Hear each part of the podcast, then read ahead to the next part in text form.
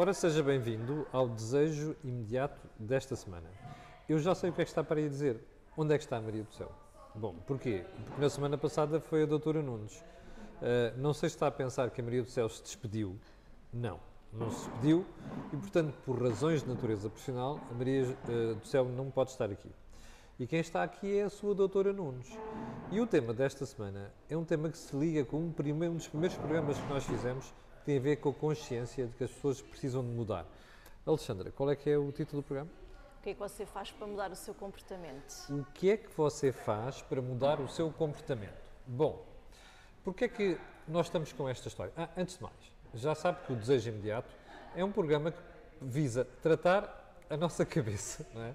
eu tenho a convicção, ou tenho a mania, que é possível chegar aqui, apertar uns parafusinhos e mudar a forma como nós trabalhamos. E, portanto, por isso é que existe uma psicóloga e por isso é que existe uma ginecologista que trata aqui das questões da sexologia. E nós temos um mail dedicado para si, Alexandra. Sim, desejoimediato.gmail.com Olha, não tomaste café? Queres que algum café? Uh, Estás a falar é baixinho. Vá lá. Desejoimediato.gmail.com Pronto, então tu escolheste este tema porquê? Pronto, eu escolhi este tema porque acaba por existir muitas pessoas que chegam a, a, ao consultório com algumas uh, ansiedades, uh, com algum stress uh, subjacente aqui a determinados comportamentos que sentem que têm que ser mudados porque já não é bom para elas. E, e portanto, achei importante darmos aqui o reforço de que é possível mudar esses comportamentos. Quando tu dizes que chegaram à conclusão que o comportamento não é bom para elas, uhum. queres dizer que elas percebem que aquilo bloqueia qualquer coisa na sua vida, seja a vida profissional, sim. seja com os amigos, seja mesmo a nível pessoal, com a mulher ou com o marido, ou seja o que for. Sim, sim. É? Ou seja, tu estás a dizer que a pessoa já tomou consciência do problema? Sim. Ou seja, há aqui duas situações. Camila, uma delas é a pessoa ir com situações de ansiedade ou de stress, fazer um processo terapêutico e ao começarmos aqui a tirar, a, as, a descascar a cebola, percebem que há N comportamentos que são uh, fatores de maior stress ainda e que se os deixarem ou que se os minimizarem, vão de facto originar uma maior acalmia e uma resposta mais eficiente em termos fisiológicos, não é? Ou seja, de resposta das emoções uh, uh, que o corpo Dá acaba um por ter. Para quem Ou está seja, do outro lado perceber eh, a pessoa acaba por estar a verbalizar eh, que eh, stress imenso no trânsito ou stress imenso com uma colega que nem está a trabalhar com ela diretamente e que se estressa com determinados comportamentos exemplo, que são alheios. A pessoa sai cedo demais todos os dias e a outra pessoa está ali e diz assim, é pá, caramba, eu saio à hora. Pronto. E, portanto, a pessoa está a ter, a olhar um bocadinho pelo canto do olho, a perceber as dinâmicas que não são dela. Hum. E, percebe que, e percebe que, ao não conseguir fazer nada com essa situação, porque a pessoa tem um chefe, tem um diretor, e que a priori o diretor e o chefe não se apercebem nada mais, nada menos do que a pessoa que também está a observar vê, pronto, mas que ela não tem que se implicar naquilo e que isso pode ser. E até não afeta diretamente, diretamente o trabalho, o trabalho dela. dela. pronto. E que isso pode ser um comportamento que pode estar a originar ainda mais stress sobre os problemas reais daquela pessoa. Uhum. Então a pessoa, ao tomar essa consciência, muitas vezes em processo terapêutico, começa-se a implicar de que aquele tipo de comportamento tem uma determinada resposta e que já não é boa para ela. É? Isso, isso é uma situação. A pessoa, a pessoa, no relacionamento direto com aquela colega é resmungona, epá, não, tem, não tem uma relação próxima, não tem colaboração, é isto que queres dizer? Pode não ser propriamente isso. Não é? Aquilo que eu quero dizer é, ao tomar consciência. Ah, eu sei, mas antes de tomar consciência, o que a pessoa, quando toma consciência, diz assim: peraí, mas eu estou a ser um idiota nisto, porque. Hum, ela tem aquele comportamento, mas não afeta o meu trabalho. Uhum. E, no entanto, epá, quando ela me pede alguma coisa, eu respondo-lhe mal se vê no corredor diz bom dia, não lhe digo porra nenhuma, não é? Sim. Ou então, eh, quando estamos no jantar de, amigos, de colegas de trabalho, epá, eu peço para não ficar ao pé da pessoa, este tipo de comportamento. Claro. E a pessoa percebe assim, epá, isto não leva a lado nenhum. Uhum. É isto que queres dizer, sim, a pessoa já sim. tomou consciência do problema. Claro, e, e percebe que de alguma forma aquilo é uma resposta a um estímulo exterior Sim. e que já não se sente positivo vai ter que de alguma forma mudar. Primeira é? pergunta que eu acho que também quem, quem, está por aquele lado deve estar a fazer, que é assim, é a pessoa que já tomou consciência disso, Uhum. ou é alguém que já foi falar com ela dizer assim, pá, tu não ganhas nada com essa porcaria, pá, portanto muda lá isso. Pronto. Isso é uma das coisas que eh, eh, os espectadores acabaram por verbalizar ou por, por pôr em causa É ou por verdade. questionar não é? É verdade. nos programas da comunicação. Pronto, nós temos que perceber, nomeadamente numa dinâmica de grupo ou, ou a nível profissional, quando a pessoa diz, ah, mas a pessoa A já identificou o problema e não está a mudar. O que é importante aqui percebermos é se na realidade foi um insight da pessoa A ou se é uma conclusão tirada do B e na realidade o A nunca vai mudar porque aquilo não é dele. Ou seja, aquilo que ele possa estar a sentir não é de facto algo importante a ser mudado. E como é que tu reages a essa situação? Qual? É essa que estás a dizer a pessoa, tu descobres que afinal aquilo não é um insight da pessoa, Uhum. mas é de um terceiro que lhe disse qualquer coisa e a pessoa fica a pensar no assunto. E portanto tu percebes, como psicóloga, que, bom, se aquilo não é insight da pessoa, a pessoa não vai mudar. Pronto, e o que é importante é que a pessoa B, que foi a pessoa B que teve o insight pela A, não Sim. cria essa expectativa de mudança. Ok. Porque a pessoa B vai criar essa expectativa de mudança, mas é um desejo dela, não é um desejo do outro. Claro. E, portanto, quando dá aqui muitas vezes a, a- a- a partilha de que, ah, porque o A não está a mudar, não é o A que não está a mudar. O B é que queria muito que o A mudasse, mas não é um insight do A, logo Mesmo, não vai mesmo mudar. que a pessoa tenha razão. Por Mesmo exemplo, que a pessoa tenha do- razão. de situação concreta, tu tens a pessoa alvo do problema Uhum. e tens a colega que se afeta. E tens uma terceira pessoa que disse a esta assim: opa, olha, de facto aquilo tem que se, tem que se mudar. Uhum. Aliás, alguém que diz a esta pessoa, de facto tens que mudar. Uhum. Só como a pessoa não está convencida, esta pessoa até pode ter razão. Esta pessoa que lhe deu, Claro. mandou a boca até pode ter razão, Claro. não é? Mas, se aquela pessoa não tiver percebido isso, nada a Sim, fazer. sim, sim. Portanto, Portanto, essa é a tua resposta a quem nos colocou questões Sim, outra vez. ou seja, tem que ter aqui atenção se na realidade é um desejo de B mudar ou se é na realidade de A, porque a expectativa que se cria pode ser defraudada na medida em que de facto o outro não está a mudar. Não é porque não quer mudar, mas é porque aquilo não, não chipou ainda esse, essa mudança. E tu não é? queres, neste programa, limitar a análise à pessoa apenas que já tomou consciência de que tem que mudar. que, que quer mudar. Pois. Não é que propriamente tem, mas que quer mudar. Porquê? Porque aqui- o comportamento que tem, né, a leitura que faz das suas emoções, né, já não é eh, agradável para ela. Não é? Ou seja, vamos dar um exemplo. Seja no trânsito, seja neste exemplo que nós estávamos a dar de uma colega que não, é, não, não afeta ao trabalho, mas eu implico-me com aquilo que ela faz. Não é? Pronto.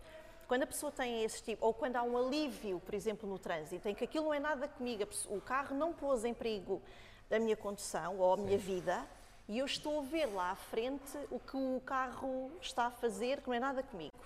O que é que está ali a acontecer? A pessoa está a aliviar provavelmente um stress De outra coisa de outra qualquer. coisa qualquer. Sim. E começa a perceber que esse tipo de comportamento é geradora de mais stress ainda. Então, se a pessoa por si só já está com uma acumulação de stress da vida normal, né, da vida cotidiana, a partir do momento em que se está a implicar com o trânsito, com a vizinha, com a senhora da caixa que não deixou passar a senhora que tinha só um, um produto, com a colega que sai mais cedo, percebe que isso são fontes de mais stress e que acabam por implicar ainda muito mais peso Então, na pessoa. agora vamos imaginar que a pessoa percebeu de moto próprio Uhum. que aquilo é um problema. Sim. O que é que se passa a seguir? Pronto, a pessoa ao identificar que houve ali uma resposta rápida de alívio, também começa a perceber que aquele alívio traz outros processos, no sentido, por exemplo, de culpa ou de zanga por a pessoa ter tido aquele tipo de comportamento desajustado, ou que não é nada com ela e que ela não se devia ter estar a implicar ou a irritar daquela maneira, não é? Então, a partir do momento em que a pessoa toma essa consciência, começa a fazer, ou poderá começar a fazer uma leitura diferente das suas emoções. Poderá, disseste bem. Sim, ou seja, as emoções são fisiológicas. Tá? Há uma leitura do exterior de algo, porque o exterior não vem com notas de rodapé, nem com legenda. Nós é que interpretamos. Daí, o que eu posso interpretar pode ser completamente diferente daquilo que tu possas também interpretar. Sim. Não é? Porquê? Porque as emoções, a leitura que nós fazemos daquela situação É diferente. é diferente. Logo, vai disputar em nós emoções diferentes. Um exemplo, o bater do coração tanto pode ser uma resposta eh, de stress, mas também pode ser uma resposta de prazer. paixão e de prazer, não é? Portanto, quando nós temos esse tipo de eh, emoções é? e de respostas fisiológicas, nós vamos associar e vamos interpretar dando um sentimento àquilo. E a partir do momento em que nós percebemos que aquele sentimento já não é um sentimento que nos faz bem, nós vamos, estar, vamos começar a estar muito mais ligados à resposta secundária, que é não deveria ter eh, eh, me implicado naquela situação que não era minha, porque, porque me estressou, porque criou uma ansiedade eh, extra e que não ajudou à minha situação. Agora, uma pergunta que eu ouvi fazer aos espectadores da outra vez, quando esta situação se colocou, e que é esta: olha, eu até acho que a pessoa já tomou consciência do problema, mas não muda, isso para ti quer dizer que a pessoa não tomou consciência do problema. Porque se tivesse tomado consciência do problema, estava mesmo a mudar, ou à Sim. procura de uma solução. Sim, sim. E aí é importante, mais uma vez, reforçar se efetivamente essa tomada de consciência foi de facto da pessoa. Porque se foi da pessoa, a pessoa tem uma maior implicação na resolução do, do- de, não digo problema, mas da reação a esse tipo de estímulos, não é? Porquê? Porque tem uma responsabilidade sobre a forma com que age em relação à situação, não é? E ela poderá querer mudar ou, ou mudar isso porque já não é ajustado para ela, não é? Pronto, agora, Camila, há aqui duas situações e nós eu referi a isso agora no início do programa. Portanto, uma coisa é a pessoa está, está consciente que está com um grande stress na vida dela e que pode deixar determinados, pode deixar de ter determinados comportamentos que estão a implicar ainda mais stress e mais ansiedade. Isto é uma situação que muitas vezes, ao descascarmos a tal cebola, vamos identificar coisas que nós podemos arrumar e não dar mais peso peditório. Outras situações são haver uma mudança de comportamento de stress, a pessoa analisa que não está a conseguir lidar com aquela situação, que já não, é, não, não, não está a conseguir ter a resposta mais eficaz para uma determinada situação, que é uma coisa completamente diferente do que o descascar da cebola. É óbvio que a pessoa já teve que o fazer para chegar à conclusão de que um determinado comportamento já não é bom e que já tem uma implicação má no outro. Né? E que aqui, por exemplo, em termos relacionais, né? Eu, o meu comportamento está a implicar alguma coisa no outro, não é? Porque o outro me disse, porque eu tive um insight para essa mudança e, portanto, a pessoa acaba por se também ter muito mais a noção de querer mudar esse comportamento para, na realidade, criar relações também muito mais eh, harmoniosas e também fomentar nela própria um maior equilíbrio emocional através do autocontrole. É? Mas uh, o, o- o dramático para mim é chegar precisamente, à questão do autocontrole, porque o que as pessoas dizem muitas vezes é que as pessoas, apesar de tomarem consciência do problema, continuam sem esse autocontrole. E tanto continuam que os comportamentos continuam a repetir. Sim, mas a pessoa, a partir do momento em que tem essa consciência, o, o, o, o autocontrolo vai monitorizar, baixando cada vez mais, porque é óbvio que isto não é de um dia para o outro. A pessoa não toma esta consciência e no dia a seguir não está a não ligar uh, a- ao, que o condutor três carros à frente está a fazer, que não vai ligar àquilo que a colega está a fazer. Agora, o autocontrole na resposta eh, eh, de stress, de zanga, de raiva, Sim. vai diminuir cada vez mais. Porquê? Porque a pessoa começa-se a autocontrolar. Porquê? Porque em termos de sistema límbico, né, há, eh, eh, há uma eh, orquestra entre o sistema límbico e o nosso lobo frontal, que é a parte cogni- cognitiva, que nos Sim. leva a um pensamento racional ligado nessa orquestra ao sistema assim, límbico. desliga, porque senão isto vai produzir em ti um comportamento que é negativo. Pronto, portanto, há uma conversa entre a parte cognitiva, lógica, racional, Sim. com a parte das emoções, que é o sistema límbico, Sim. não é? e que se vai conseguir entrar num equilíbrio muito mais significativo no tal autocontrolo que vai fazer com que baixe a irritabilidade, a zanga, o desconforto daquela situação. Doutor André Costa, quanto tempo é que já temos programa? Restam 30 segundos, é isso. Bom, hum, já percebeu o que é que estamos aqui a falar hoje? É preciso mudar e é preciso mudar em que condições? Depois de nós termos consciência do problema e conseguimos mudar, é isto que a doutora Alexandra Nunes está aqui a tratar hoje. Você sabe que tem um mail dedicado para colocar questões sobre isso. É desejo imediato, arroba, Gmail. gmail.com. Pode colocar as suas questões. Aproveito para lhe dizer que esta semana nós estamos um bocado atrasados com a questão da análise dos, dos mails. É uma, uma mensagem Sim. que a Alexandra queria transmitir e a doutora Maria do Céu também. Sim. Eh, por- Alexandra, mas vamos tentar eh, acelerar isto na próxima semana, não é? Sim, sim, sim, sim. Para a semana iremos aqui dar espaço a- às respostas dos mails. Moral da história, Moral wrapping da up. Qual é a mensagem que queres passar? Sim. É responsável pela- pelos seus eh, comportamentos, pode fazer uma leitura diferente das suas emoções e se chegou à conclusão que aquilo já não é bom para si, não dê mais para esse peditório. Pronto. Mensagem da Alexandra, não dê mais para esse vitório. Foi o desejo imediato desta semana. Já sabe que o programa vai sempre para o ar, primeiro no YouTube e depois no Facebook, ao final do dia de sábado.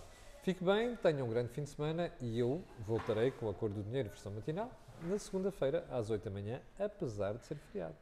Obrigado e um bom fim de semana. O fim de semana.